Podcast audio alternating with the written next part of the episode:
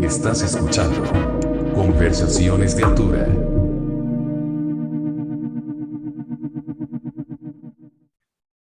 Hello, friends. Welcome to Conversaciones de Altura, episode 94. Thank you so much for tuning in. Means a lot. Tonight we have a great episode. We talk to none other than the man, the myth, the legend himself, Mr. Jeff Pinkus from the mighty Butthole Surfers. He also played with powerful Melvins. He collaborates with them quite often. So it was a pleasure and an honor to be able to talk to him. He's very down to earth and he shared a lot of what he's going through or what he's been doing through this whole COVID 19 shit. So it was really interesting to see him where he's at now.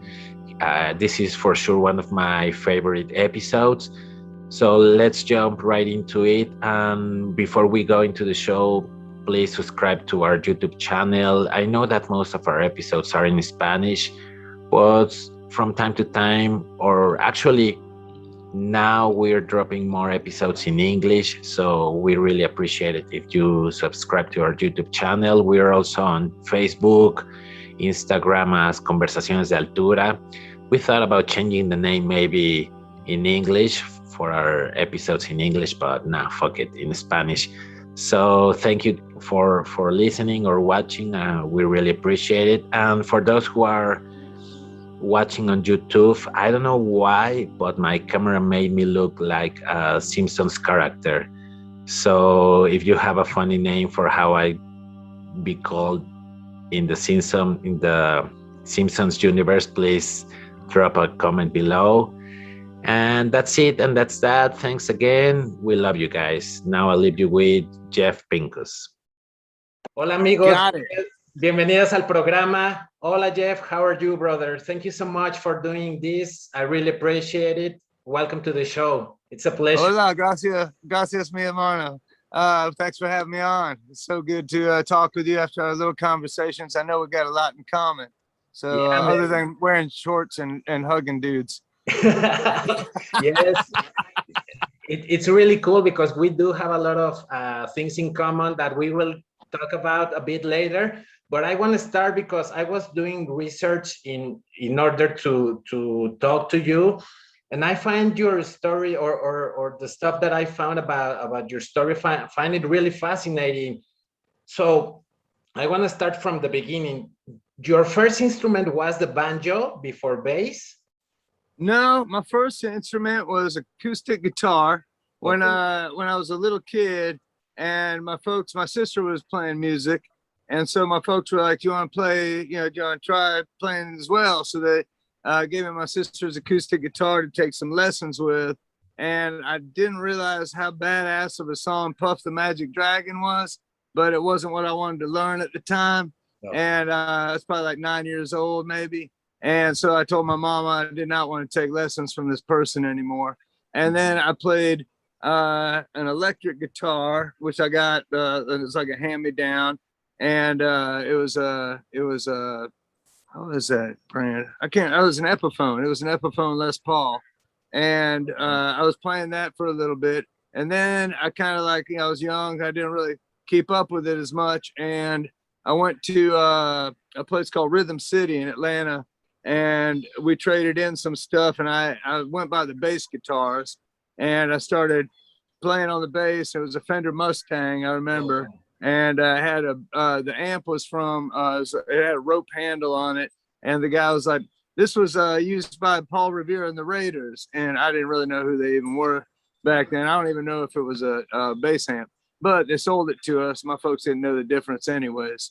So I brought that home, and then uh, when I was doing electric guitar, I remember like I was fascinated with bass guitar, but I didn't know that's what I was fascinated with. And there was a song called Brick House. I remember I wanted the guy, the guitar player from Mother's Finest, was my teacher at that point. Oh, wow. and I took a few classes with him. He's you know, they're, they're one of my favorite band, all-time bands. I just happened to live kind of close to him, and he, that was his side job was teaching turds like me how to play guitar. But I asked him how to play like Brick House, and oh, I didn't really want to know how the guitar went. I wanted to play the bass, and so he gave me like all these weird chords, like yeah. Now I was like, no. That's why I knew I wanted to play bass. So that's why I switched over to that.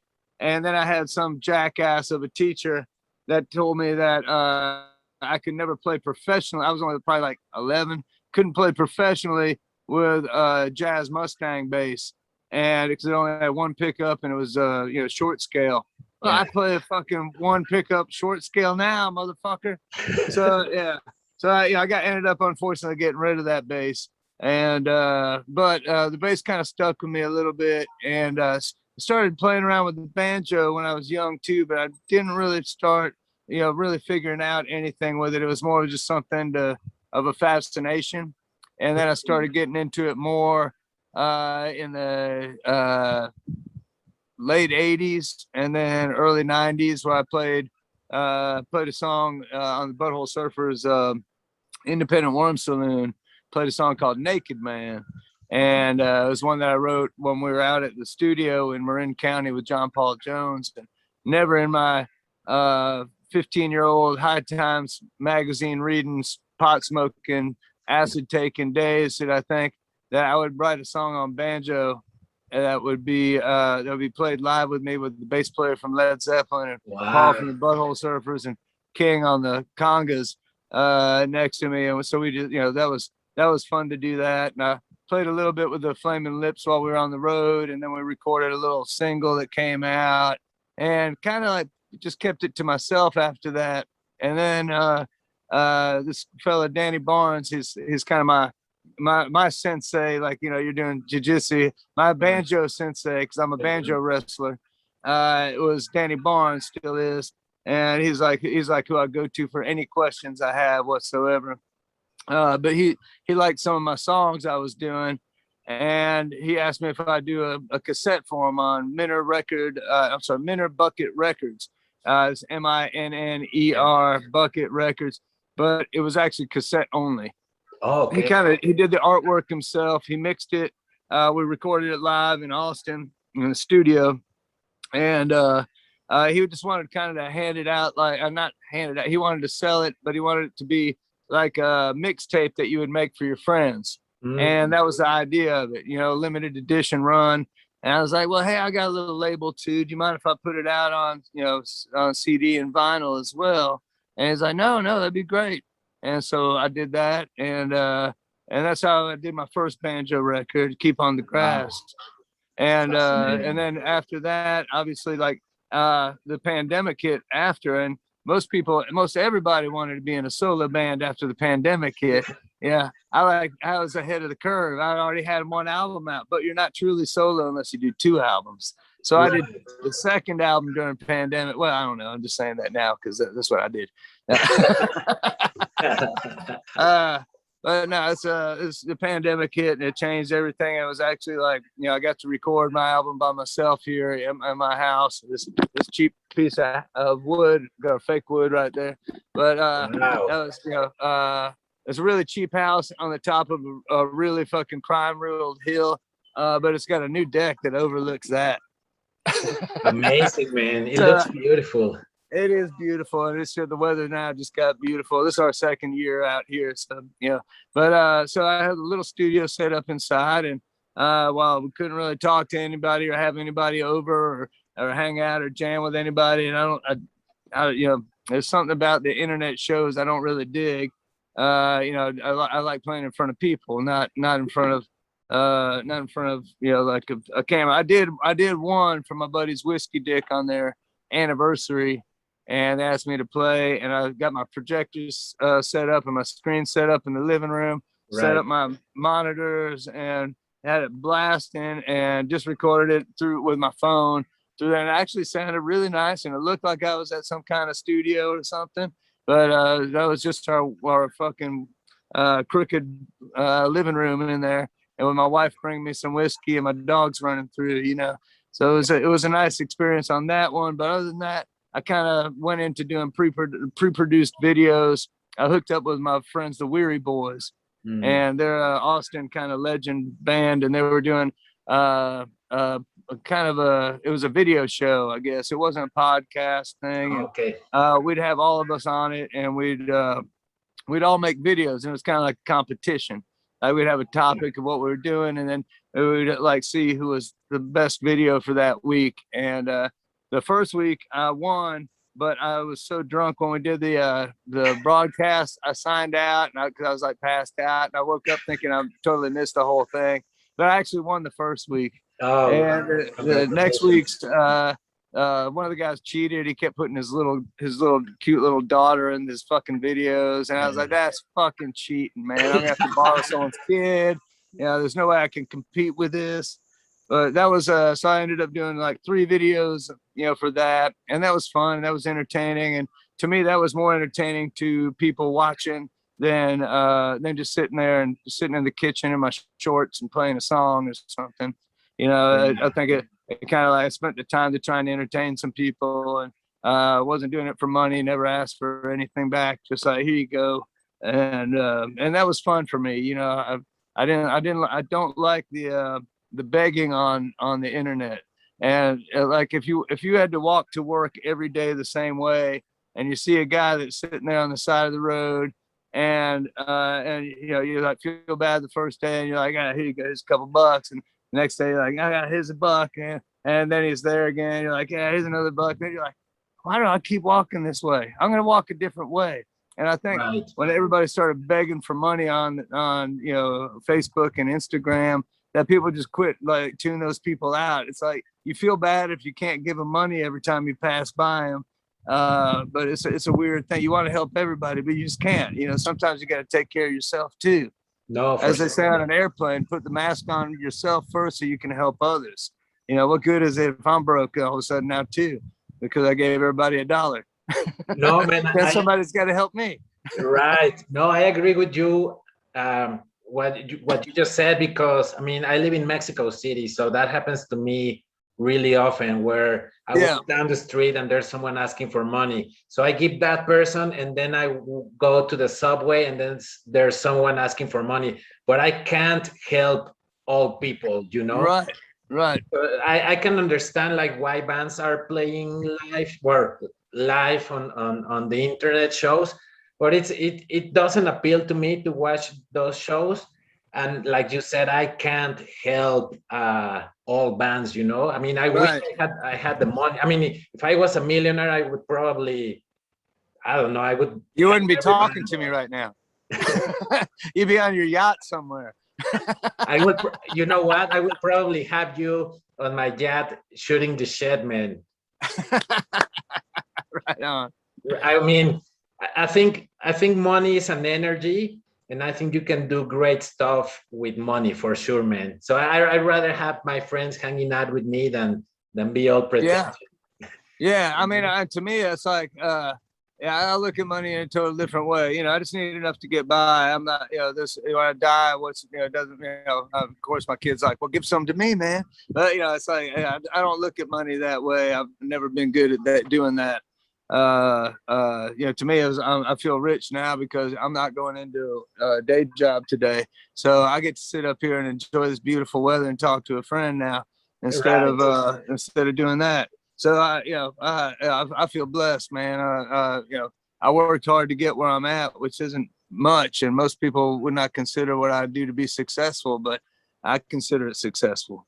Right. Yeah, I think I think that's the most important thing. I mean, I'm I'm 40, almost 42 years old, and I'm only learning that that success depends on how you see yourself and what are the things that you have accomplished and that you wanna uh, keep keep doing. You know, I think for me, it's unless you don't stop and you keep doing stuff, creating stuff, that's for me that's success you know? Everybody has a success and and to have the chance to do it, to not have to beat yourself up like I, you know, I'd have to do during the pandemic. I took some work uh, outside and I ended up, you know, with my arm numb and stuff, cutting holes into a basement concrete and doing all kinds of stuff that I would normally uh, be doing if I was able to play. You know, I've, I've done that stuff before. I worked at a polo ranch for a couple of years and did, I've done all kinds of work, you know, to where I wasn't afraid to get dirty as well as enjoy my time being a musician. Uh, but the I think keeping your overhead low uh, and not caring about uh, my newest car or me and my wife's newest car. I think she beats me out with her 93 uh, Toyota, uh, but I have a 91 F-150 Ford truck, and then I have a 78 BMW motorcycle and a Oh, wow. 72 uh 72 Dodge uh package RV that needs a little bit of work. But yeah, it's like the, the little things in life keep us happy, you know. I don't I don't need a payment over my head because then all of a sudden I get stressed out and then I gotta do things I don't want to do. And I've worked for years sleeping on people's floors and doing things that nobody else would fucking want to do if they they think you know the music life is glamorous. Well, it was a little different when I was growing up, but uh, but you know, to me, it's like this is the great payoff right now. Is I get to live with low low overhead and and make music that I want to make and and be able to play in front of people and be able to do a few things that I would like to do, which uh, I I prefer travel over things and you know that's where we we talked about Peru and you know those are the things that make me happy. Those are the things that complete my life. You know. No, for sure, man. I agree with you. I mean, I've, I've I haven't done the the touring that you've done. I've, I've been lucky enough to tour with. I did merch for a Helmet for a few years, and Okay. just just noticing that, or or just having touched that in a in a small way, made me think like, okay, traveling. I prefer traveling rather than collecting stuff that I'm gonna barely use. You know. Right. Yeah. Like, I, I, I just when we moved to the when we moved to this uh smaller house out here, which I'm very glad we did. We had a place in Austin that had a garage for me to keep just a bunch of shit in, and yeah, I'd store store my shit in there, and then I'd go look for something. And I'd pull out a box. I'd be like, "Oh wow, that's cool. I haven't seen that in three years." And then I put the box back in, shove it back in. I wouldn't see. You know, what's the point of having shit like that? Even no matter how cool it seems for those five minutes. And so it was nice just to get rid of everything I could and move into a way smaller place. And that helped me fund being able to make it through the pandemic and to make a move out here and then to have less things like here, hold on one sec. Let me grab something. Yeah, yeah, for sure, man. All right. No, this is see to be able Oh shit! Oh shit! Yeah. See, that's that's yeah, that's that's what I want to do. I want to sit around and be able to have that in my backyard, you know, just for fun. Yeah. we, we can talk a little bit later about that. But I was reading that you, when you were like 17, you did a tour by yourself. No, where did you read that? That's when I joined the Butthole. So I was touring back then. Uh, Oh. not touring. I was playing shows, regional shows around around uh, uh, Georgia, where I'm from. Uh, but really, uh, I was too young to be doing that. I I left home at 15 and I traveled around, went to DC and Wilmington and places like that. But I did not tour when I was 17 by myself. I didn't start touring by myself until just recently. I joined the Ah, Buds at the end of when I was 17, uh, just turning 18, and I wasn't living at home then. So I was uh, by touring, if that you mean not uh, not having a home. Yeah, I I did that. Okay, so because I read, maybe maybe I, I misread or we, you mm-hmm. know Wikipedia, you know, and, and, Oh, like yeah. I, and like I said before, there's nothing, there's not a lot of information about or interviews where I can grab some information to ask you about you, which I find it fascinating to be honest, because that makes me imagine things and, and I can ask questions. But I, I maybe I misread that you tour like 58 shows.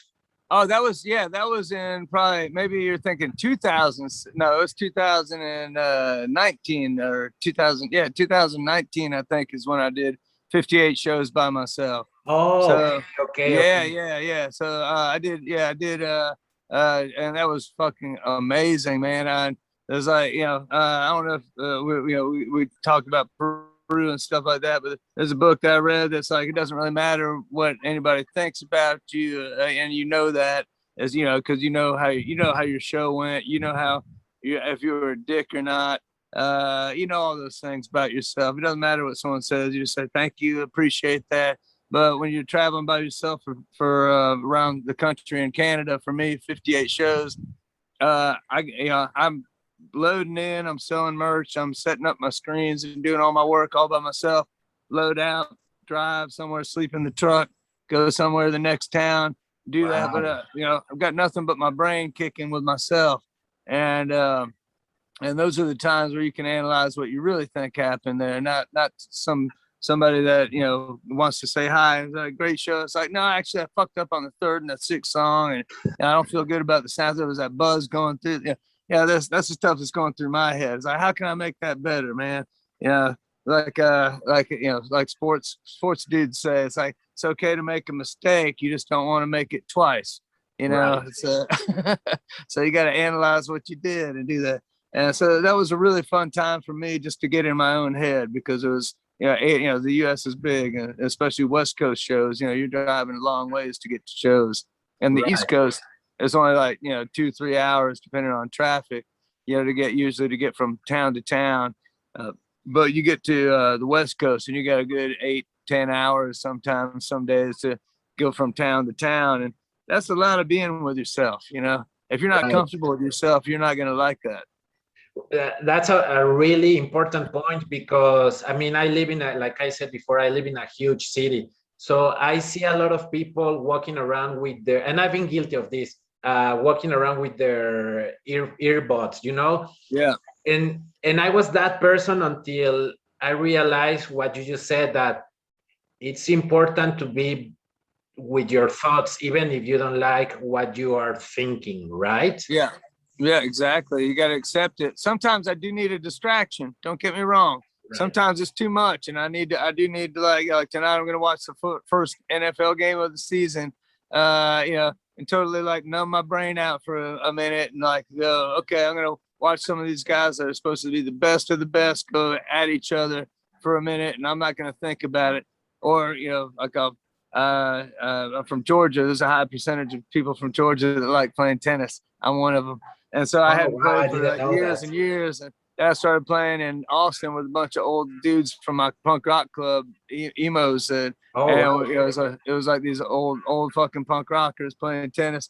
And I moved out here and, and did that. But that's like all of a sudden you're playing, you're, uh, you know, you're playing chess against somebody live. You don't have time to think about your problems or anybody else's problems. It's just like, how can I beat this guy? Okay, right now that side's not working good for him. I'm gonna hit it over there, and he's not good at running in. I'm gonna fucking drop shot. But you're never thinking about the problems of your world. So sometimes a distraction, you know, like probably for you, jujitsu is that distraction where you can't think about anything else. You have to focus on on that because eh, you know being self-employed, you're you know my brain's like you know it's constantly going and now doing solo and stuff. And even when I had a band, I always had to make all the decisions. I you know post butthole surfer stuff about my solo bands and you know bands like Honky and and Daddy Longhead. I, I had to make my own decision. So that's a lot. Your brain's always going. So sometimes I think you just need a break. And uh, weed is a good break. Uh, for me, mushrooms get me a little bit outside of that box. Uh, and uh, you know, it's just it's nice sometimes. You know, it's it's a lot. It's a lot going on in there. And also, we get we have a lot of time where you know things are being broadcast at us whether we want to or not like anybody that's going to listen or watch this podcast um, they're hearing me and you talking. And you know you spend all day with everybody else broadcasting stuff at you. And if you don't have that time to sit by yourself and broadcast out of your own self to the rest of the world then you're not doing it right you know? You need right. that time for yourself to to break away from turn everybody else's input out and then actually put your own self out into the ether you know? Oh, for sure. Was, yeah. Was that one of the reasons or the main reason you decided to do this solo tour? Just like to get out and experience this or was it more part of okay i have to do this by myself? What was like the reason? Yeah that's a good question. And to me i was looking forward to it because i had to prove to myself that i could get this this thing together and do all this by myself. And i didn't just do my my my music i was doing the videos and merch just like i said and driving and doing all that stuff as well. And so that was a, like a test to me. I'm, I'm used to i would drive to a show and then somebody else would drive us after the show to the hotel or whatever. And uh, and so I would get hammered, you know, like you know by the end of the night, and uh, and then uh, you know I, I can't do that when I'm doing the solo stuff. Yeah, I have to I have to keep a good head on myself, you know, and uh, that was that was a good thing. I think partially like when you're getting when you're touring and you're on a lower level uh touring that you know part of getting paid is actually like your hospitality. And so if you don't drink you know that's like they're still taking that money out of your out of your thing but it helps numb the fact that you're in a, a you know puke you know smelling club and and uh you know ice cubes in a urinal and you don't know where you're going to sleep yet that night. And you know all of a sudden someone gives you a bottle of booze and it's like hey man yeah i'll take that yeah so it was it's easy to get wrapped into that world uh, when I was down in in you know Peru, I, uh, I actually had uh, an experience with wondering about some of my music that I did and how that would affect other people if I was mm. influencing them in a bad way, should I say, with my songs. And I kind of put that into who I was talking to, who I have no idea at the time, and um, my fingers started moving after I asked that, and, uh, and I was like, "Whoa!" And then I hear, "You think you wrote those songs?" And so I was like, okay, I, I, I was, you know, that my, that's my ego thinking I write these songs. I have no idea where these songs come from. Uh, but in, in, in a sense, when I was doing that, I felt like I wanted to do something that was more just me and what I wanted to project out into the world. And that's when I really got into the idea of doing my solo stuff. And there's another thing too, when you're in a band, uh, it, it's really hard. Like when I play with the Melvins, they're professionals and they're musicians. When I play with uh, Butthole Surfers, professionals and musicians. When I play with a lot of my other bands, they have another job, kids, whatever. There's a lot of things. And when things don't get done that you think should get done, it's easy to be upset with someone else for it because you want everybody to have that same uh, drive that you have. That's, that's impossible, and that's and it's really it's really hard to hold that against somebody else. And uh, and I realized I was doing that. And and if I can't find the people that have the same drive as me that are willing to sacrifice and take that leap to go out there and do that, I would rather do it by myself. Right. And so that was that was one of the goals of me doing my solo stuff is not having to rely on anybody else and to try and make it to where it's not missing anything uh, for someone that goes out there. Yeah, it's not the same as seeing a hockey show where you know we got you know driving drums and and um, you know guitars going whittly whittly whittly and stuff like that. But uh, you know I've got lows and I've got highs and I've got uh, my voice and I've got uh, a couple of effects uh, here and there to try and fill in the gaps. I think make sound like a complete song to me. Right, man. Without, yeah. So without without having to stress out anybody, and I could be really good friends with my friends and not be upset with them because uh, they didn't they can't make practice for you know four weeks in a row and they can't do whatever. You know, it's like that. I can't be mad at people for that, and that was a big lesson to me. I, t- I, I put a lot on other people, and you can't put a lot on other people like that. So, so, yeah it's it seems super interesting so besides that be, besides realizing that you don't want to uh, put that pressure into people that you play with. What other lessons did you learn during this solo trip? Because man it's it's not i mean i i dare to say that most people don't know how to be by themselves man.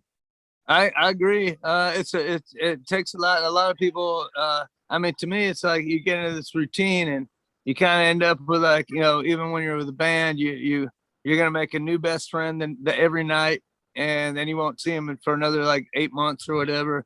Uh, but you know, it's like there's a certain certain pattern you get into, and um, and you know, like I said, if you're not used to being by yourself, or you don't like being by yourself, or you got a kid at home and you're ba- barely getting by when you're on the road, and you're like your kid's not eating right, you know, it, it could be extremely difficult. Uh, you know, my, my, my kid's 26 years old. Uh, we, we do mushrooms together. You know, we're at that age now to where you know, you know, we can smoke a joint or do mushrooms and talk about everything and anything. Uh, most of my friends are like, "Yeah, I quit drinking." I'm like, "Oh, you had a kid?" And they're like, "Yeah." Know, it's like, you know, the, of course you quit drinking. You know, nobody wants to be the drunk dad sitting at home with a baby. You know, uh, so it's not necessarily they wanted to quit drinking or they wanted to quit doing mushrooms or whatever. They just they just felt their proper obligation and responsibilities that they need to have. Uh, so it's a yeah, you know, we're all at different points of our life. Uh, right. Someone posted something about their midlife crisis, and I was like, I'm not looking forward to mine. I have no idea when the fuck that's going to be, but I'm not looking forward to it.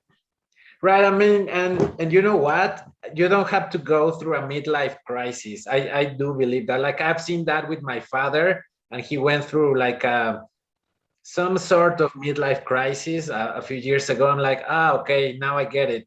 I don't I don't have to do that, and and I don't know if you agree, but in order to not to go through a midlife crisis, you have to do what you have to do in in the age you are at. You know what I mean? Mhm. Yeah. If you want to experiment, experiment. So you don't have to experiment later on in life, or or at least you don't regret not experimenting. Right. I mean, this is what this is where it got to me, where my age became a factor, and I and uh, I didn't, I you know, it wasn't something I thought about beforehand or anything. But all of a sudden, I realized that my liberties could be taken away because of my age. And I went down and got married. Uh, me and my wife did our vows in in Argentina on uh, Perito Moreno, uh, the glacier down there in the Patagonia. We spent our time there right before. Well, we've been together 13 years, but we just got got married then. Um, but uh, uh, uh, oh shoot, man, I lost my train of thought there. Perito. Oh, uh, Argentina midlife crisis. Oh, you see, yeah, that's my midlife crisis right there. oh, okay. So I was talking about the age. So yeah, we wanted to do our vows on Perito Moreno, and uh, I was like, well, they have a full day tour or they have the short tour, and I was asking her which one uh, that she wanted to do, and then they said, oh, well, uh, you know, uh, on the I started reading, I was like, oh, baby, well, it looks like we only have one choice because I'm over fifty, and so they won't let me do the long tour. And so already like all I could do was the short tour. That's when I realized that my age, even if I'm physically able to and mentally able to do something, that insurance reasons are going to prevent me from from doing these things that I wanted to do. And so yeah, I would say definitely experience as much as you can. I've you know I've jumped out of planes 13 times. I've I've done you know done you know gone down to do the ayahuasca. I've traveled around doing uh, I've done peyote with the Navajo. Uh, grateful for my friends to bring me into that, and you know, just to have these experiences where, uh, where you know, every day. I read a book on time once. Uh, it was a beautiful book. Uh, um, it it described the way, like, if you drive to work the same way every day, uh, your brain just shuts off.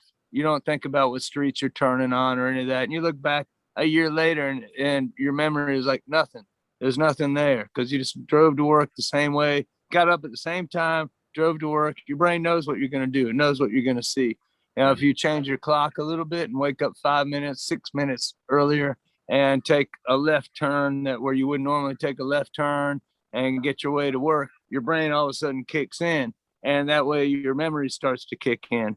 And so, and so to me, to Wow. do to do things by yourself and to do things differently and change things up and mix things up, you're going to feel like you had a more fulfilled life than if you have um, unfortunate routine of nine to five uh, to where you're doing the same thing. And it also happens with uh, the holiday uh, syndrome, where vacation syndrome, where you go to the beach and you sit there for two weeks and you're having the most relaxed time of your life, but you're uh, just sitting there with a cocktail, sitting under an umbrella, watching the waves come in.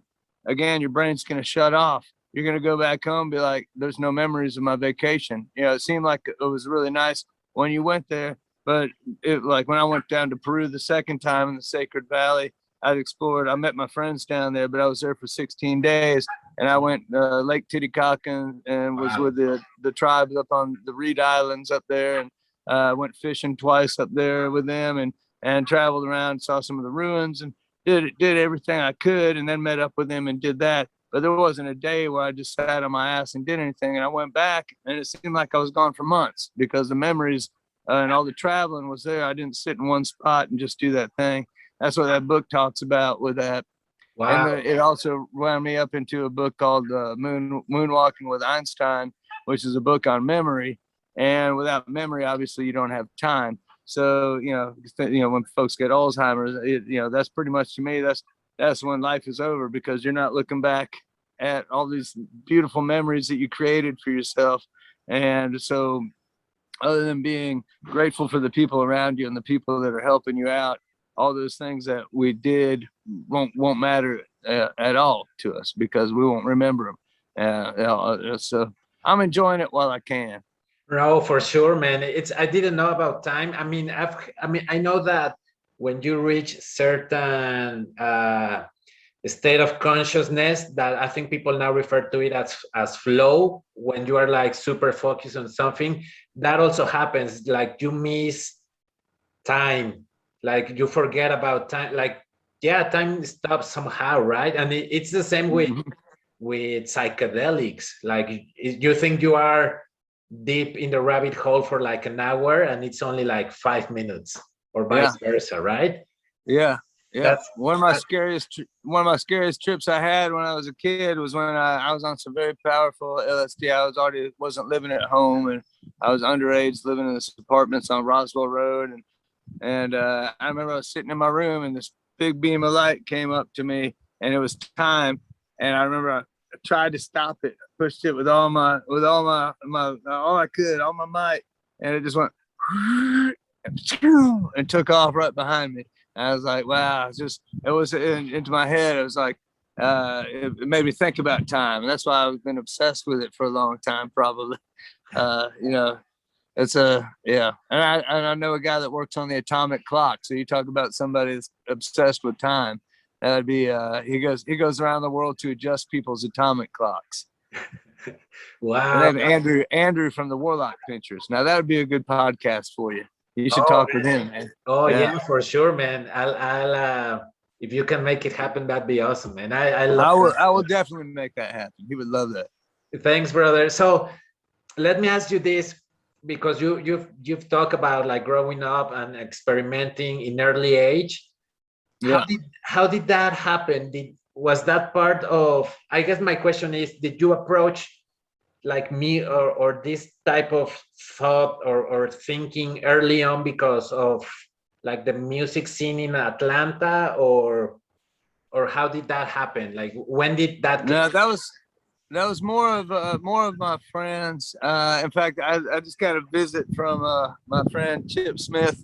We we had this place where seven of us lived in a two room apartment uh, across from the high school that we all went to, but they found out I wasn't living at home and I had to go to junior college. But we would uh, we were very much psychonauts, all of us, and uh, we were you know into experiment. We, there was that time where there was blue gel acid was very very prominent in the uh, southeast. You can't drink my hard root beer, dude. And there was, uh, and so we. I remember we saw Black Flag. It was Kira's birthday, and uh, they came through and played, and we were all tripping balls on blue gel acid. And then Flipper finally made it through, and uh, and we were uh, we were uh, sitting there. We were all enjoying Flipper. We hadn't seen them at all uh, ever, and they came through, and their flyer was a broken down van, and so we um, we all took blue gel acid because that's what we did, and we were there, and none of us were moving at all, and they, it's them. It must, they must have thought we all hated it, and they were like, "Don't don't burn the place down, kiddies," and stuff like that.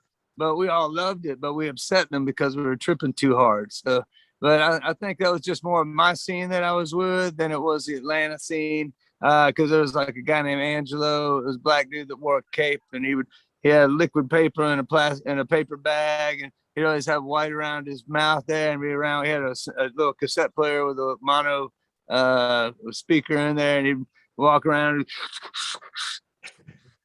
And, yeah, so I mean, everybody has their own drugs, whatever they're doing there, you know. Wow. Yeah, but. I just I just happened to be more into the psychonaut thing, man. Me and my friends really like taking off, and we did like 15 days of taking acid. But it was the first day we took one hit, second day we took two, all the way up to 15 hits and um, Oh, 15th shit. day. Yeah, so I guess it might have affected me in some ways. No, for sure, in a good way, man. It made you more creative, I bet. Yeah, I don't know. You know, like if you do acid once, you go up and then you come down. You don't quite go all the way down. And I think the next time you do it, you go up and then you come down and then you're only here. And then you keep going there. And then also, but before you know it, you're only coming down to here. You know? Uh, you have to step it up. yeah. I've, I've never done. It's funny enough because I mean, I like you know, I've done ayahuasca multiple Yeah. times, but I've never done LSD. Never. That's uh have, have you ever listened to Terence McKenna? at all. Yeah, Terence McKenna. His I remember someone asked him about what the difference between mushrooms and LSD was, and he goes, "Well, uh, LSD is really analytical," and he was right. And mushrooms is kind of like having a friend, and he was right. And then he started laughing, and he goes, "Now DMT," and he goes, uh, he goes, "Now it's a little different." He was talking about smoking, and he goes, "It only lasts for three minutes, but that doesn't count because the first minute and a half you think you're dead." wow, I don't think. but LSD is very analytical. It's not like DMT is very visual. Uh, mushrooms is like uh, to me, it is like having a friend. It's like you're you're with yourself to think about things in in a different way and enjoy things that are around you. And to me, LSD is a very visual, but also very analytical. Uh, like uh, it's it's not enjoying things as much as picking them apart or figuring stuff out. You know. Uh, and that, that that that seems consistent to the way it works with me. I'm sure everybody's got their own things, but mushrooms is a, a much more uh, giggly thing to people. You know, I think uh, in some ways. But I didn't really do mushrooms because I didn't like the way that it made me feel purging uh, wise when I was growing up as much. And acid never made me purge, so I think that was kind of why I did that. And I really got more into the mushrooms after the ayahuasca experience because we were told that would bring back the uh, uh, the mother ayahuasca uh, back into our lives uh, for a visit and to get back into that mindset if you wanted to. You know, you got to be honest with yourself. Am I doing this because I want to? Uh, because I want to hang out with a couple of people that are drinking and doing mushrooms, or am I doing mushrooms because I have an intention of what I'm trying to think Right. about or what I'm trying to learn? Uh, you know, uh, same thing with you know with weed. You know, it's a why am I smoking this because I want to eat Cheetos and watch something on fucking TV, or am I want to do I want to sit and meditate for a while? You know, it's all it's all how you take that. You know, the the same the same things that help us get to where we want to go can be used for different purposes, and you just got to be honest with yourself. I think before you For get into it. No, for sure, man. I agree, man. And now that we are in this subject, how did the the trip to Peru happen? Did you try uh, the medicine beforehand, or was that like your first time?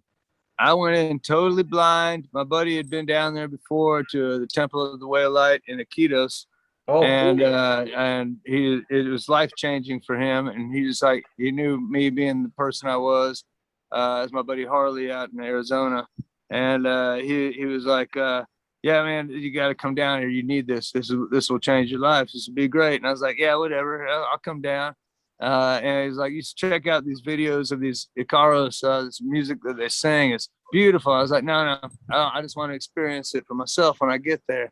And so I went through everything, the medical stuff, everything. Uh, went and talked to the director, uh, and the and we had we had five uh, maestros and maestros uh, out there, two two male and, and three female, and uh, and it was it was perfect. Uh, so told them what you know, and at that point I just had surgery. I'd had uh, some issues uh, with losing blood uh, when I was actually out touring and and so I'd had an operation uh, on on uh, inside my uh, inside myself, and I told them about stuff, and they thought I was probably going to be in poor health for the for the experience because it's kind of close to it. But I never, I only purged out of seven journeys. I only purged uh, one time, and it was very much had to do with the ceremony itself going on, and he was working on me. And I and uh, and then I remember I, I was thinking to myself, I was like, I feel like I, I need to purge something. And then it felt like someone reached inside me with their hands. And uh, I said, Should I grab the bowl? And something said, Yes. And so I grabbed the bowl. And it was like someone reached down inside me and took out three handfuls like that. It was very easy on me, whatever. Boom, boom, boom. Three things out, done. Still never got up off of my mat for all seven journeys. Never, never, uh, you know, I, I purged a lot through yawning and doing a lot of those things. I had some of the most intense experiences that I ever had. Uh, when I went to the Sacred Valley, I purged heavy every time. Uh, different person making it, different altitude, uh, you know, different, you know, uh, because uh, but the, I think the first place I went to, sometimes you just go to the best place first, and you don't really need to explore any further and find somewhere Right. and you go somewhere else and you're like, oh, the other place had this shit down. And that's kind of what I felt like when I went to the the second place to do the last three I did. Mm. but we did go to a monastery and and uh, worked with some disabled children and cleaned up some spots in the Andes and went to Machu Picchu uh, as part of the uh, as part of the program out there. So as much as I didn't like their involvement, what I didn't like was their involvement with Western medicine in it. They had a a doctor who had never done ayahuasca, a nurse that had never done ayahuasca, all floating around in the room. Or the doctor wasn't there, the nurse was there, and Right. I remember her coming by while I was in a serious trance, uh, and she was kept telling me to drink my water. I was like, "I'm 51 years old. I know how to drink my fucking water." And I was like, I got so upset. I was like, just you know, she knocked me out of this beautiful place I was at again. I was like, but you know, they, they never did that at the temple. There was like there was no Western medicine there at all, actually. Uh, and so it was a yeah, it was a much uh, much purer scene, and they were very well at uh, at telling everybody what what your uh, how you should behave while you're there and how not to affect somebody else's uh, experience. And they didn't go through all that at the second place I went to. Like I'm not a Beatles fan. This girl that's sitting there starts singing Beatles songs at the top of her lungs while she's like next to me, and I was like, this is not working for me whatsoever. But she wasn't told that's not cool to fucking just start screaming shit out or talking to her husband while it's going on. You know, they, they didn't they didn't teach uh, the proper things that the temple did to me, anyways. Uh, the, I agree. Yeah. Sorry to interrupt. No, but I, I agree, man. I uh, so you have a little bit of context. I worked at Nihue Rao, where you see the Maloca. Mhm. That's in in Iquitos as well. I was there for three months, uh, helping. I, I forgot the word in English. Like I guess helper. Like I was helping in ceremonies. But They I, did that. I- they did that. Uh, they did that for three month ceremonies at the and three month uh, stays for the, at the temple as well in Iquitos. But anyways, go ahead. I'm sorry. Yeah, no, no, no. That that's that's fine. Um, I yeah, I was working with with like the place, and it's it's fascinating, man, because I learned how to take care of people, and I did notice that. Like, I know for a fact that Temple of the Way of Light, those guys are super pro. Yes. Yeah, and, And the ayahuasca retreat, my friend went there because he was a little too sick to go to uh, the temple. They didn't feel like they were prepared for as sick as he was, and he needed. Uh, so he went to the ayahuasca retreat, which is kind of a sister place of of the temple, and uh, they treated him amazingly well, and uh, really, uh, I think have extended his life, uh, you know, by by far, and he does too, uh, by the treatment. And right now, because of the pandemic and his health it's really tough for him to get that back down there. He's like, if I die in the jungle, I'll be happy to die down there. That's where I feel at home, you know. Uh, so I was, uh, I was, I was happy that he got to experience it before all this stuff happened.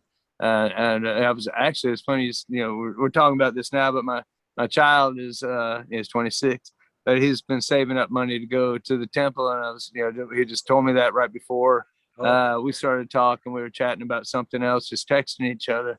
But uh, you know, that's something I, I offered him the three month course uh, a while back, and uh, he didn't take it. Uh, but I kind of wanted him to work on it. I said, "Hey, if you can, if you can earn the eight hundred dollars for the airfare, I'll pay for the three months of you being there."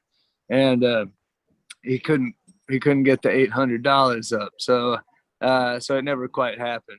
So he wants to now, but yeah, we all find it when the time is right and when it calls you. No, think, for you know. sure, man. I I saved uh like I once I found out about ayahuasca and the healing properties and everything, I'm like, I have to do this in Peru.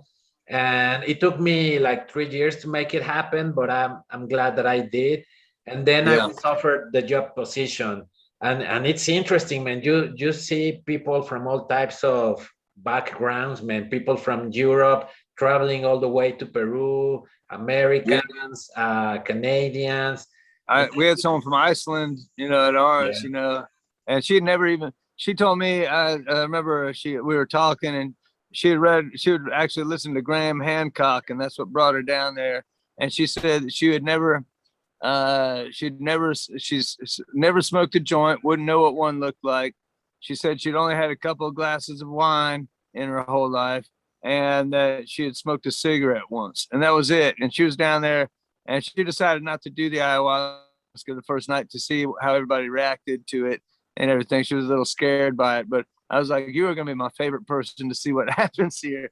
Cause I can't imagine coming from like, you know, I've, uh, all the times I've, you know, I'm, when they explain things to you, you start thinking like, well, maybe I, I haven't done anything like this before. Like you might feel cold, you might feel hot, you might want your blanket, you might, you know, there's they trying to give you, you know, like they're, they're explaining it to people that have never, like her, that have never done mushrooms or had never done peyote or never done LSD or anything uh, to get them out of their comfort zone, you know, because you're you're so not in control at that point. Yeah, and to me, the ayahuasca, uh, it's different than smoking DMT because you know it really takes your participation to make it happen. Uh, you know, you you you have you can pull yourself out to a certain extent. Uh, there were a couple times I couldn't uh, by far, but but in in general, through that four to six hours, there's time where you can really concentrate on going somewhere. Or if you know if for some reason you don't want to, you can get yourself back out. Of there's there is more control than if you smoke it or you know that's like going straight to the godhead if you smoke it you know it's just like right. a peak it's like hey hmm, and you're gone exactly exactly and some and, and I, I agree with you man and when you smoke i haven't uh broke through smoking dmt mm-hmm. i've almost broke yeah. through but never did it but going back to what you said there's like your mind keeps telling you okay this is gonna over in five minutes. So you know you're safe. But when you drink ayahuasca, that's it. I mean, there's there's no how can I say this? There's no exit. One right. wait. That's it. Once you drink it, you're I mean, yeah, that's it. There's there's no going back.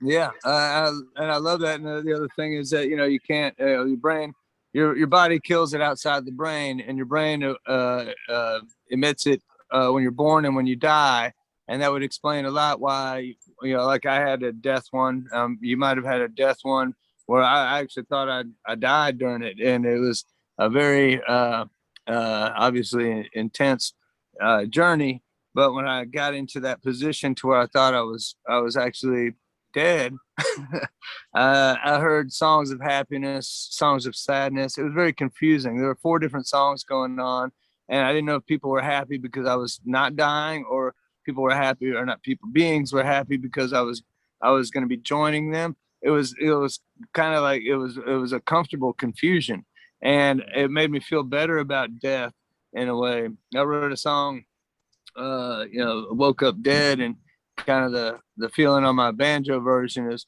kind of that uh feeling of acceptance and not being startled by it and uh just uh being at peace with it uh, more than it being a scary thing or you know, or anything. It's just part of our process. You know, it's it's uh, the leaves are just right now starting to turn and fall, and uh, you know this that's just part of the cycle. You know, right. we're just we're just leaves on that tree waiting to fall. You know, and it's like you know you have to understand how connected we are to all these these things in that cycle and um, I think the difference too is that you know you're you're uh, you know you go Central America, South America, people are a little bit more into cyclical life than natives are. Uh, then you know when we're here, it's the Protestant time. Going back to my book on time, Protestant time is like uh, you know the the the colonists that came over, and it's like make hay when the sun is shining. The early bird gets the worm. These are not things that the Shipibo tribesmen say to each other. Like you know, it's not like hey, we gotta get that high rise built by Tuesday you know, it's like there's, right. you know, it's, it's like you know, it, uh, even the the studying the language down there. Uh, it's more often that you'll hear day after tomorrow than you'll hear Thursday or Friday. You know, it's like it's it's not it's not looked at in the same way, and that's what I try and explain to some folks about the integration part of it. It's like we're you know up here being in in uh, Protestant time you're always going to have that in you if you were raised here. As much as you would like to think and be like the Shipibo tribes, uh, you can't. It's just, you know, there's too much inside of us, this mixture of, of where we came from. So when you come back, you can't, you can't be that person and you, and you probably won't because you've been living this other way for so many years.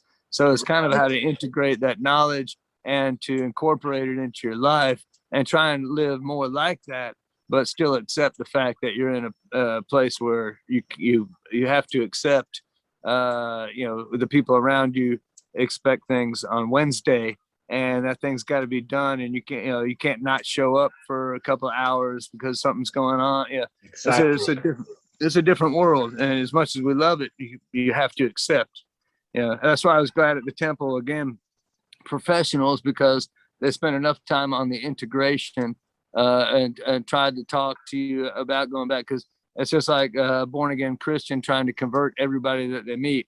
Uh, you know that that's kind of annoying after a while, and it's it's the same thing with somebody that does ayahuasca that's trying to convince everybody they need to do ayahuasca.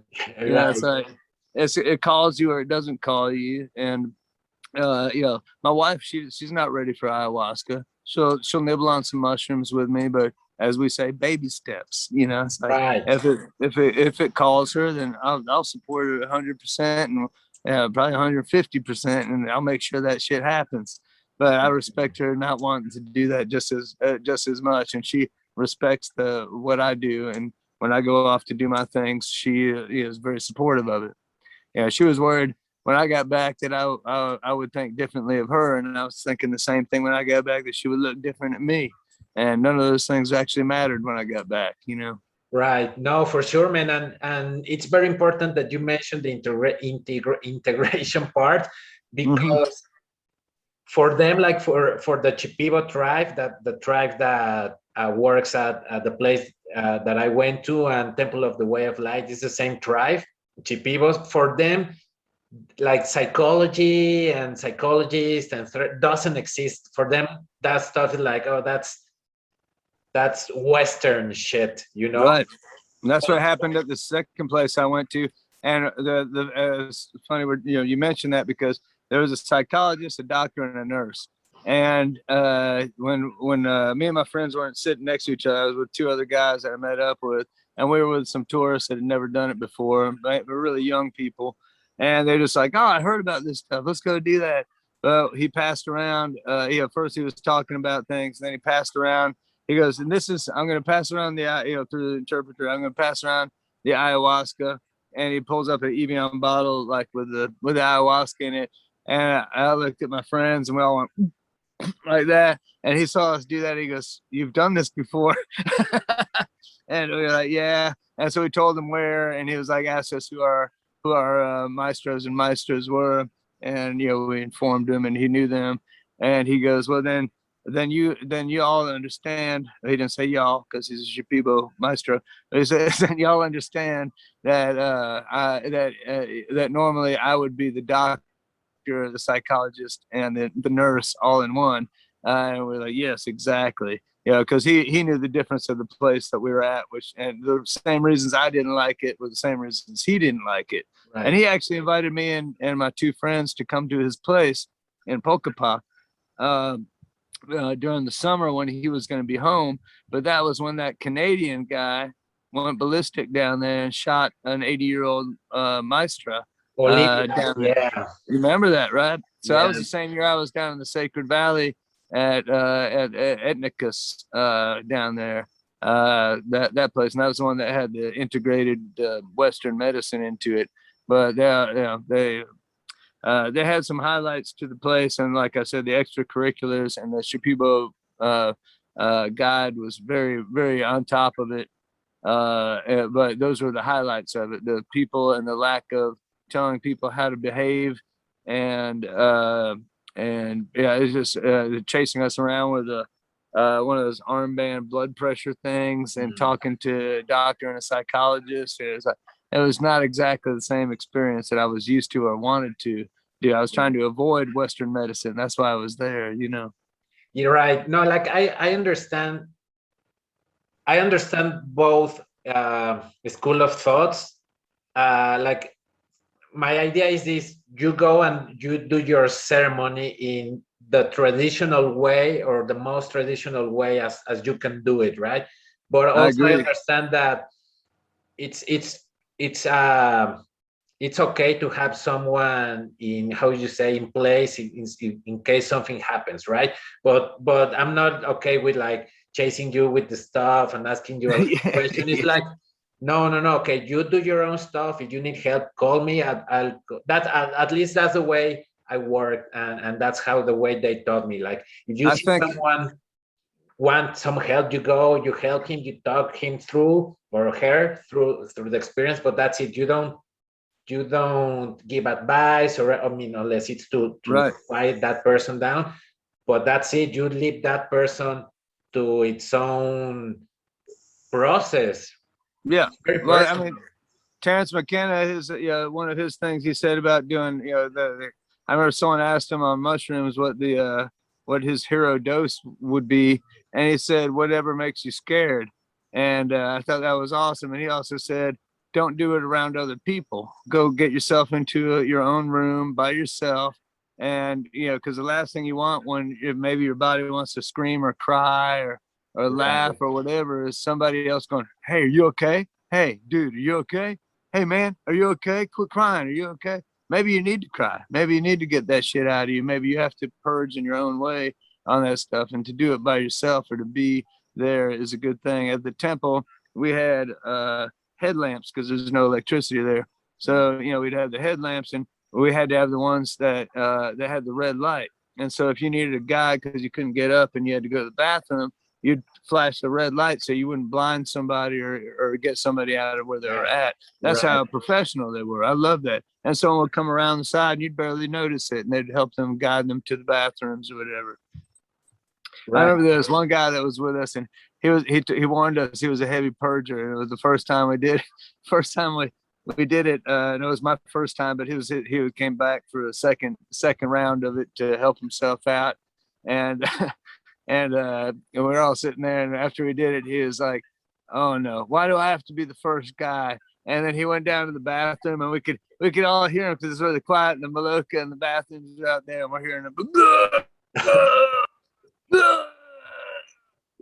you know, and he's like, I'm a heavy purger, man. Heavy purger. right man and that that's also it, it's it's uh interesting that you mentioned it but you can also notice how ego plays at the at the beginning of the ceremony because no one wants to be the first to purge no one wants to be the first to purge there's some Exactly. guilt like oh I- Yeah. and I I've don't know why. guy. I don't know why. Because it's normal. It's just it's like, you know, because you're supposed to keep it down as long as you can. I guess that's what it is, you know. Uh, but you know, that's like that's like saying, yeah, man, you can't spit that chewing tobacco out right here. So just swallow it as long as you can. Yeah. and try not to get anything on my carpet, okay? Yeah. right right no it's it's fascinating man i i i learn a lot about people's um how how they interact with each other and uh, it's people's characteristics i guess character traits it's it's fascinating at that uh, Yeah. um, to to being able to to work there and experience all these different types of people and it's I can't.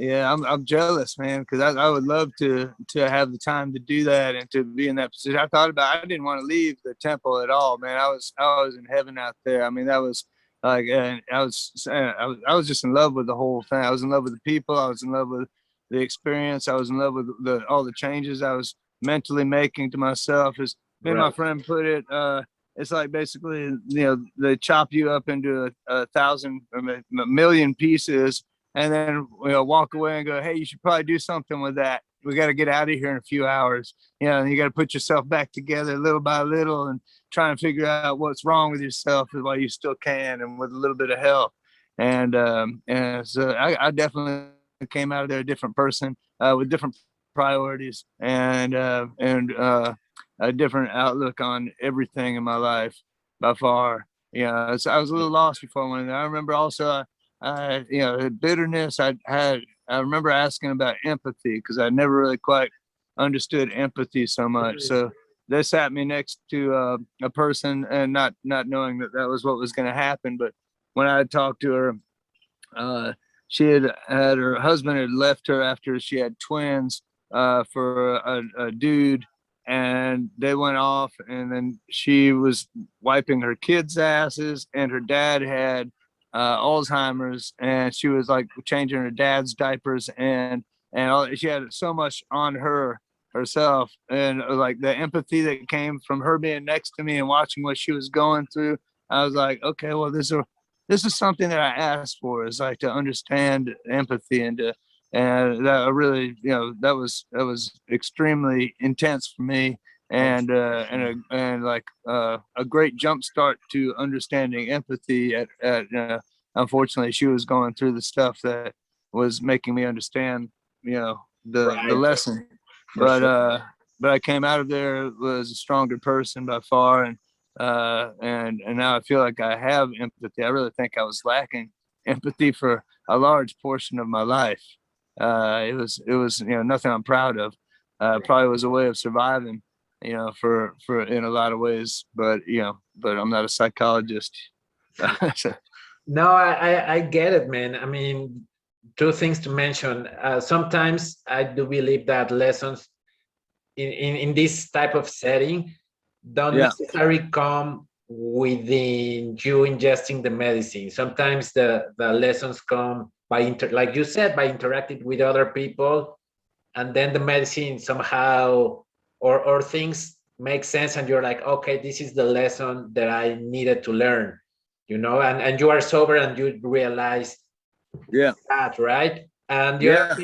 Yeah, that i wanted to mention is that sometimes uh, something that i realize and i'm not a psychologist i'm far from being a psychologist sometimes i do believe that life and the experiences that we have made us who we are and sometimes we protect ourselves that like you said you it's not that you lack empathy because you wanted to lack empathy because that's how you that's your experience in life made you that and and sometimes you need to go through a Yeah. strong experience to realize that right I didn't have people in my life that had empathy, so therefore I didn't have an understanding of it. I didn't, you know, but people in my family, my sister's a minister, and she does a uh, uh, ministry, uh, Good Shepherd House in uh, North Georgia, and is very you know, has a lot of empathy.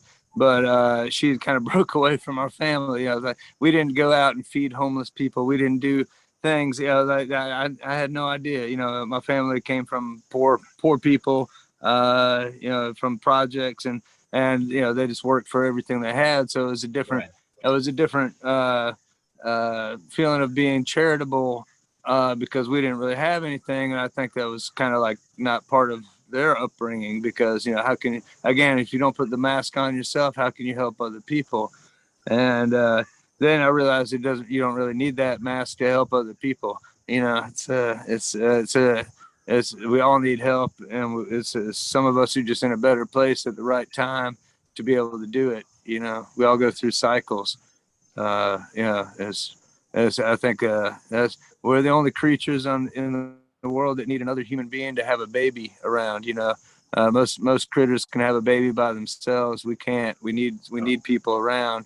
Solitary confinement is probably the hardest thing uh, anybody could ever go through.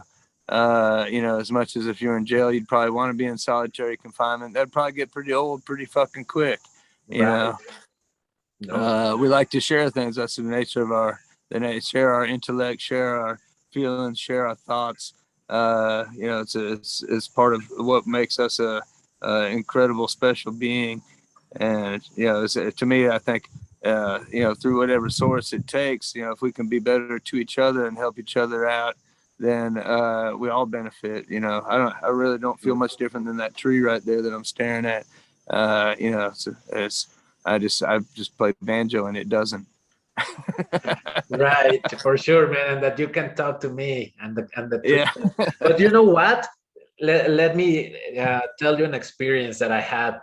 Um in one ceremony i went out like i like the effect was calming down was coming down and somehow i felt like i needed to hug a tree. I know this is a hippie stuff but i did hug a tree to see how it felt and it, somehow i felt like this communication and i even felt like a transfer of energy. It was so Mhm. weird man. And i'm like oh i get it now. Like i think terence mckenna was the one who said that back back back in the day humans and animals and plants could communicate somehow.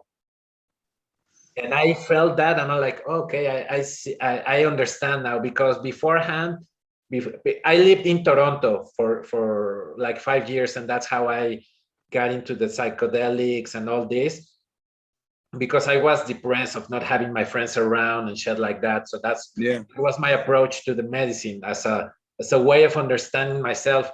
But when I was when I grew up, my my parents were never really into nature. Like they never took us to nature, and so so nature for me was like something that was there, but that's it, you know. Yeah. When, Yeah. when I experimented with this, I realized how important nature is and how important as humans we have to be in touch with nature. Sounds hippie, but No, I, I, I totally agree. And you know, one of the things like I, I, I used to, my friends would laugh at me, and and, and it's kind of sad, but uh, but true that uh, I consider myself an opportunivore. You know, someone put something in front of me, and I'd be proud that I could do anything someone put in front of me and survive it. you know, uh, and so you know, being an opportunivore, uh, I did things to my body later. I wasn't you know very proud. I've never been a junkie, luckily, uh, but you know I didn't you know nose drugs and stuff like that. Uh, uh, that was like something that was always around, and like you're on the road, you're tired, and you know, whatever, you know, you got whatever excuses for that. But I remember in one of my journeys thinking about that stuff, and I remember seeing the the uh, plants absorbing, uh, you know, what they need and giving out what they need, and the filter that they have, and the filter I have, and swaying with the plants and not realizing what I was doing to this filter here. And I have a filter for a reason. And it's a pretty big filter. but uh yeah, I was like, I can't I can't be doing that. You know, it's like I'm I'm trying to override my my natural body's, you know, defense against the things around me by putting this unnatural shit inside my nose or whatever, you know. And I quit doing that stuff. Uh it made me a much happier person, you know, whatever whatever anybody wants to do to make themselves happy. I just hope they don't do, do it with fentanyl and die. Uh, but you know, uh, it's a, it's you know, uh, it's not for me to say what somebody should or shouldn't do. But I realized at that time that I was uh, being very, uh, that, that was that was way more damaging to me, and I was taking advantage of something that was supposed to be used for something else right. to uh, to try and make myself feel better. And I didn't like that, and so I, I quit doing it, and that was uh, that made me a much happier person myself.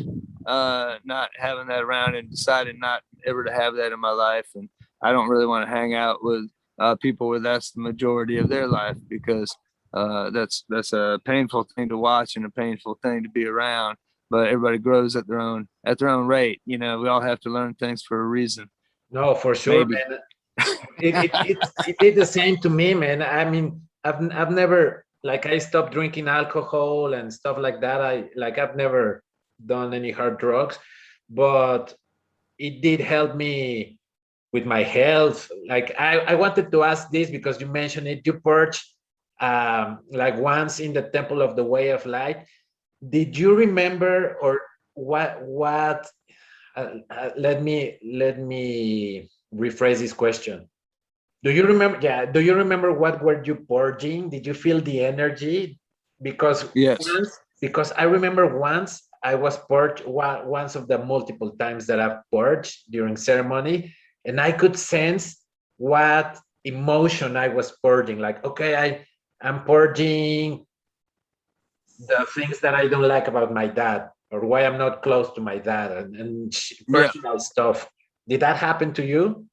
Yeah, uh, the the three that happened that I said felt like someone reaching in and throwing stuff out was when I felt like I was being operated on, and uh, and because one of the things I talked to them about was my insides, and uh, all of a sudden I was in a, a deep deep trance, but uh, I was feeling these shocks. I remember, and I was smelling the uh, agua de Florida uh, being sprayed on me, and uh, and I was I was feeling these shocks, and you know, I guess what I, I thought in my head, I'm like thinking some kind of Star Trek shit where they're like, you know, using some kind of medical gun on me or something like that.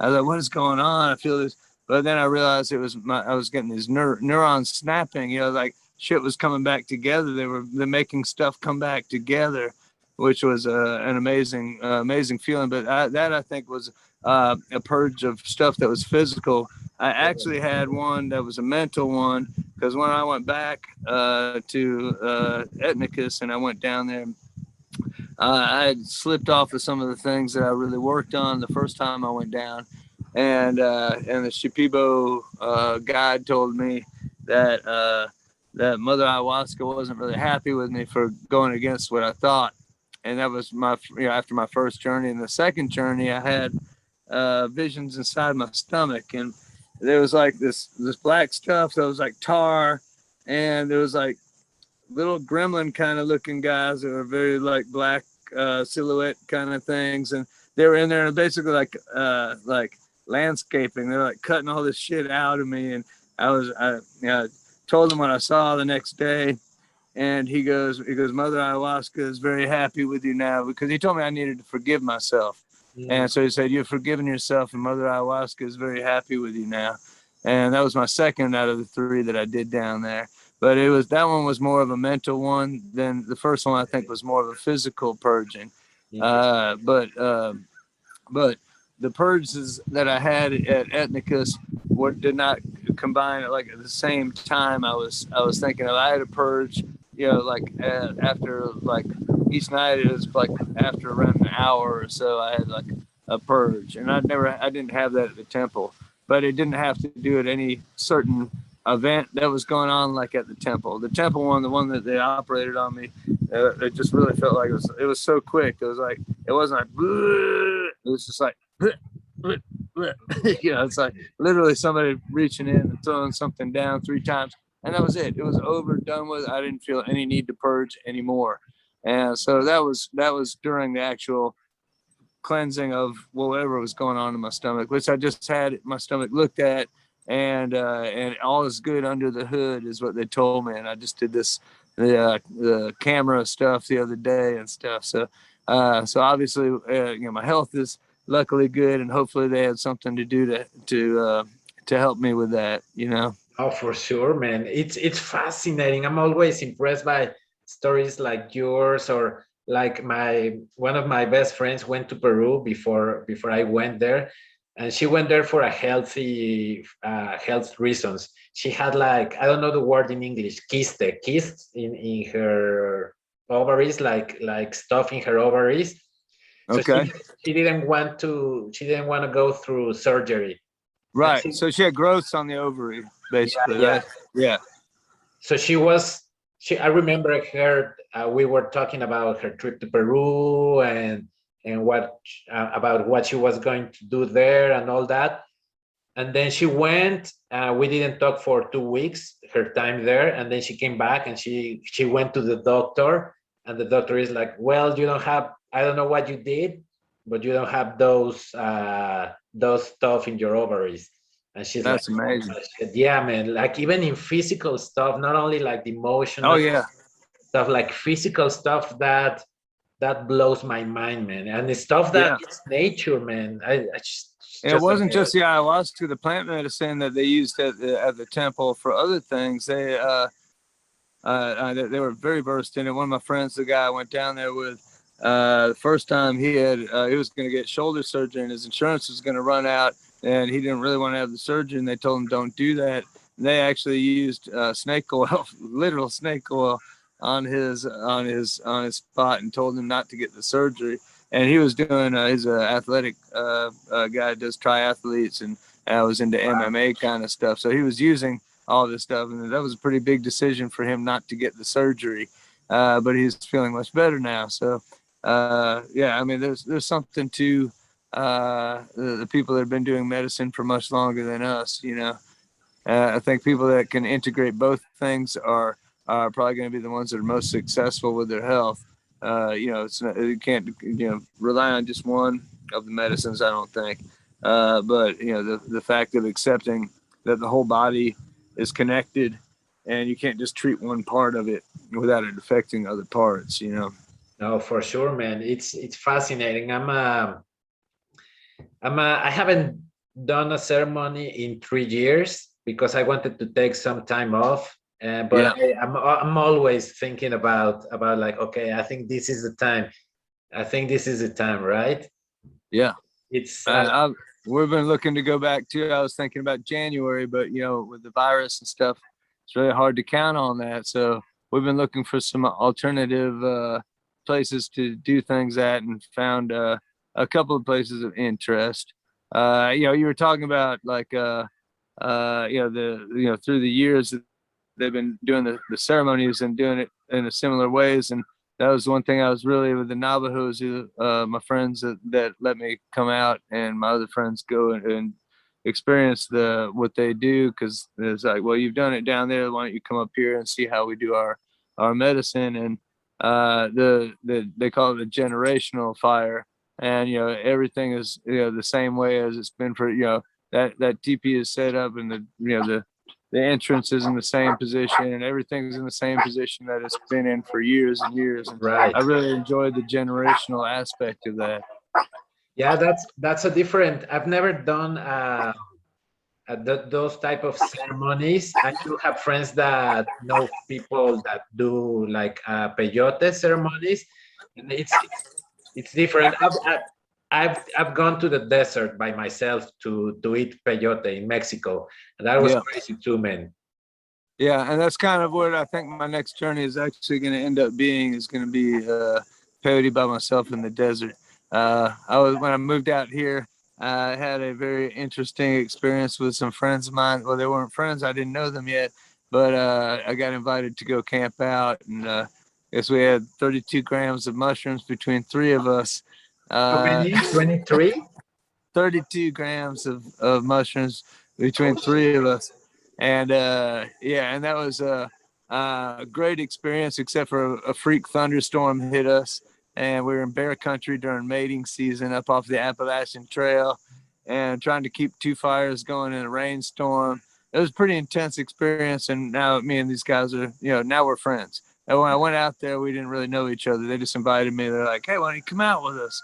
and it's, uh, if you want to get to know people, go out and do that. And uh, and the next day we stayed there and, and we did actually did uh, some Polish liquid acid the next day and went hiking hiking on the Appalachian Trail uh, uh, after after the the mushroom experience. So it was a total like um, yeah they say you can microdose every day and get your brain firing into a healthy way uh, and get the neurons to fire and reconnect to places and find you know re- reconnect to stuff where there's problems or you can macrodose and do a large amount uh, and I, you know, uh, I think that definitely helped me out because that was uh, right when I moved out here. It was during the pandemic. There was no shows going on whatsoever. Uh, just trying to figure things out and looking at life in a, in a new way Yeah. uh, and that that was definitely something that, that I needed, and I was right here in in this beautiful area, you know. Uh, so you know, uh, you know, desert, mountains, whatever it is, uh, find a place that makes you comfortable and puts you at ease, even in thunderstorms and bear mating season. And uh, you know, if you feel like it's your calling, uh, you can come away with quite a bit from from those experiences. I think. Uh, you know, I think every region, and you know, folks that do San Pedro's because the San Pedro's around. Uh, ayahuasca was interesting because the main ingredients were 150 miles away from each other 10,000 years ago. yeah. Somehow they figured out put that to shit together to make the very first actual drug because it's not like marijuana or mushrooms or they just grow and we eat the fruits of of what they are. This is two different ingredients that are cooked together to make one ingredient, which technically would be the first drug. Right. Uh, yeah, because that's the definition of a drug.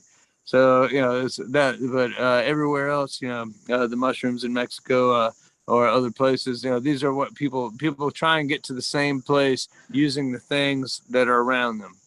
exactly. man. Uh, you know, that people couldn't travel all over. So to the San Pedro was, you know, which I'm glad that you know, and, uh, San Pedro, you know, I believe that you have to, you know, eat about three foot of the thing without just taking the cutting the star out, and that's a that's a hardy that's a hardy task to take on.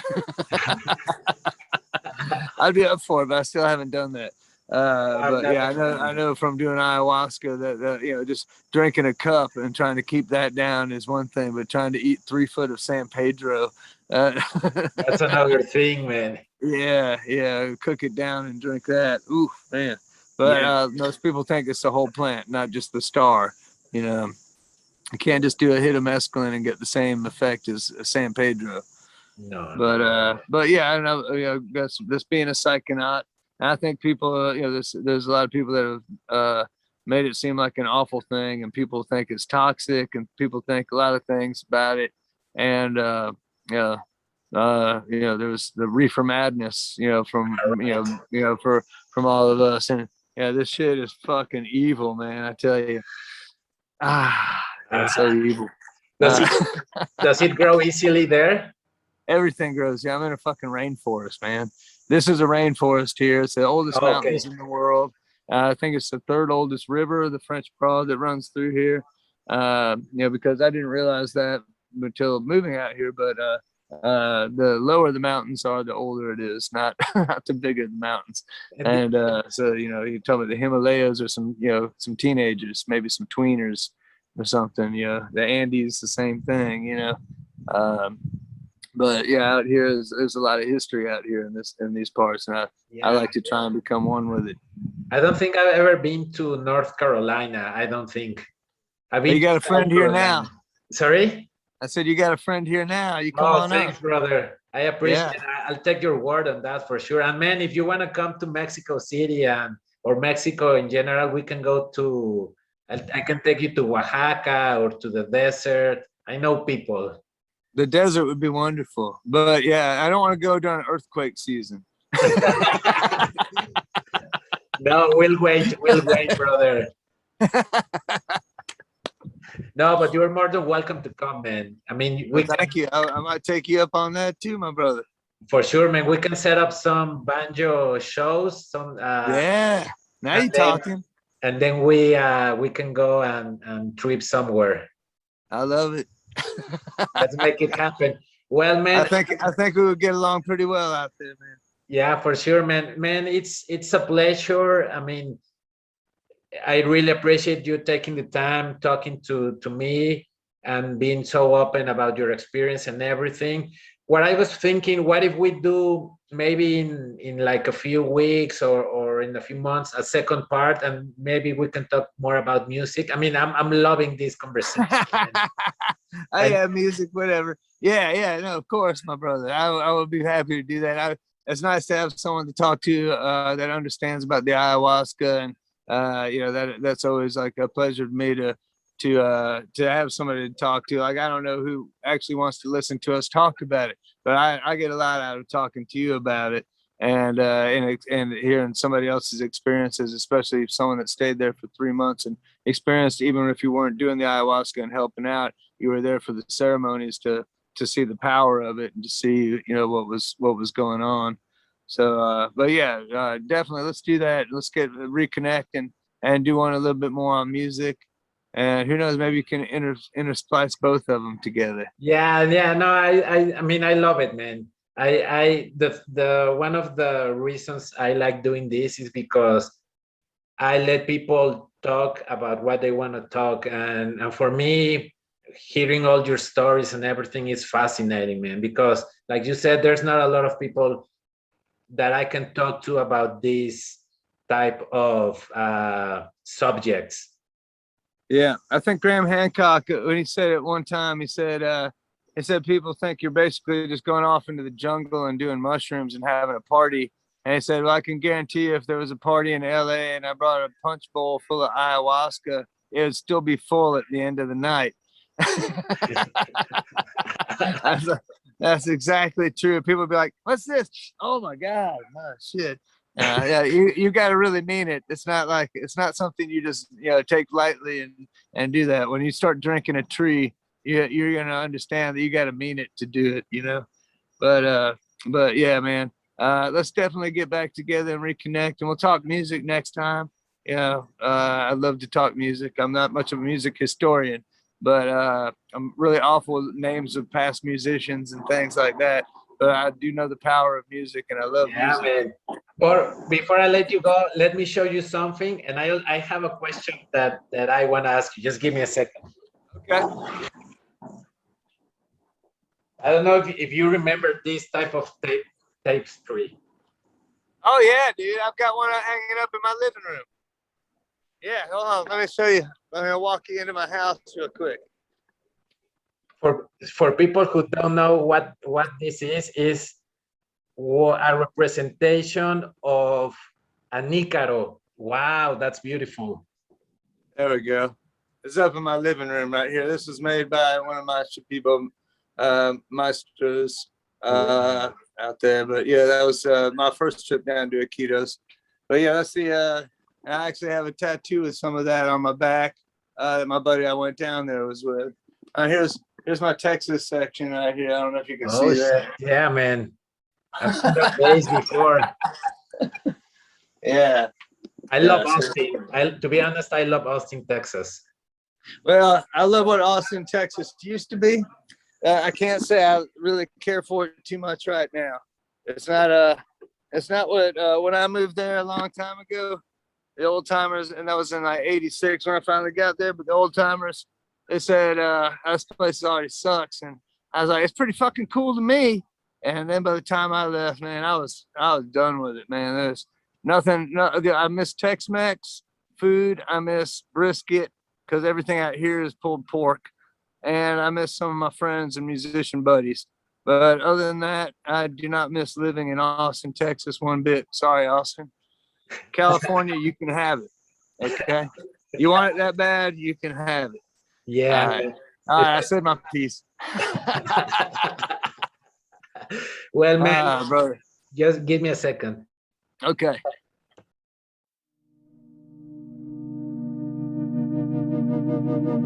Acabas de escuchar Conversaciones de Altura.